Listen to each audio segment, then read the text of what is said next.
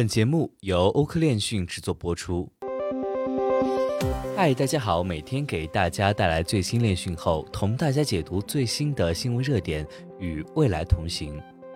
若你关注了一段时间的 DeFi，你就习惯了收益率这个概念，你甚至可能从你的代币上获得一些收益。即使在熊市中，我们也可以找到方法来赚取我们所持有代币的两位数甚至三位数的 APR。在传统金融的世界里，很难想象这样的回报。但这个收益实际上来自哪里？谁在为这个宴会买单？在今天的新闻热点中，我们就和大家聊一聊。当然了，如果你还有哪些关于区块链的消息和看法与我们谈谈，欢迎在评论区和我们留言互动。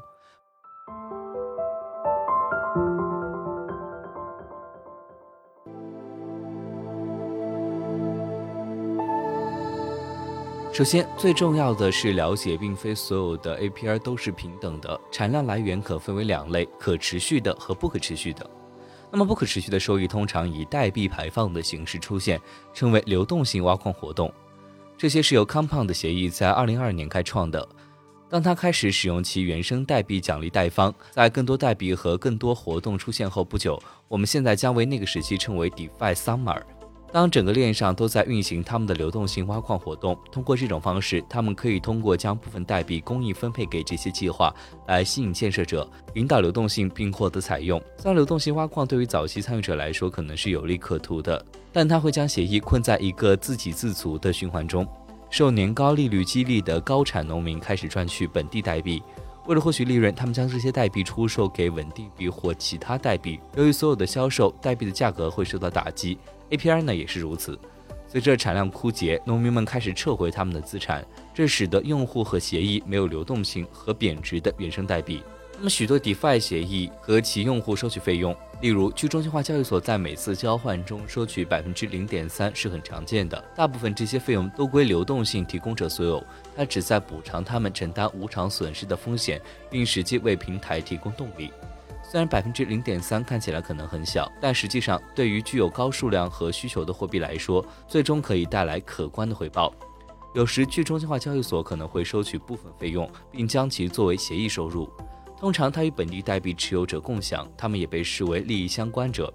这是可持续而非稀释收益的另一个例子。用户和协议获得非稀释性收益的另一种方式呢，是对介入资产收取费用。Av 和 Banky 等协议要求借款人支付利息。另一方面，流动性或 Yet Finance 要求一次性费用。这种方法类似于传统银行业务，贷款人由债务人支付。最后，可持续收益的基本来源是对验证者的区块奖励，他们为保护网络免受 Gas 代币通货膨胀和费用的影响获得报酬。在 Avalanche 上，用户可以通过自己委托或运行验证者在 IVX 中赚取百分之八到百分之九。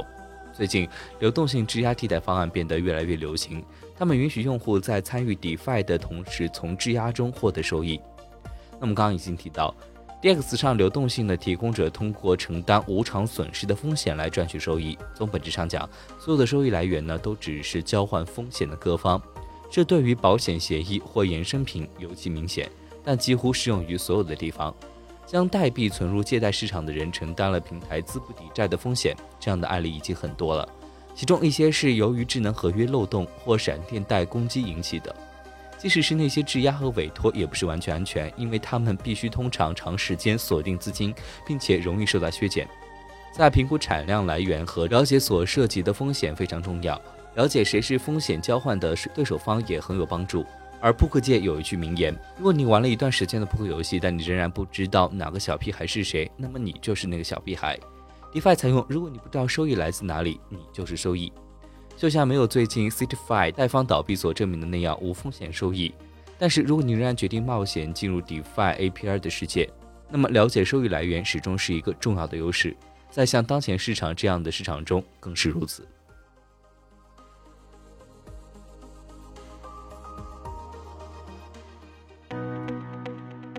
本期节目就到这里。如果您想了解更多关于区块链行业资讯，可以在微博、Twitter、Telegram 及欧科链讯官网上找到我们。明晚六点半再见。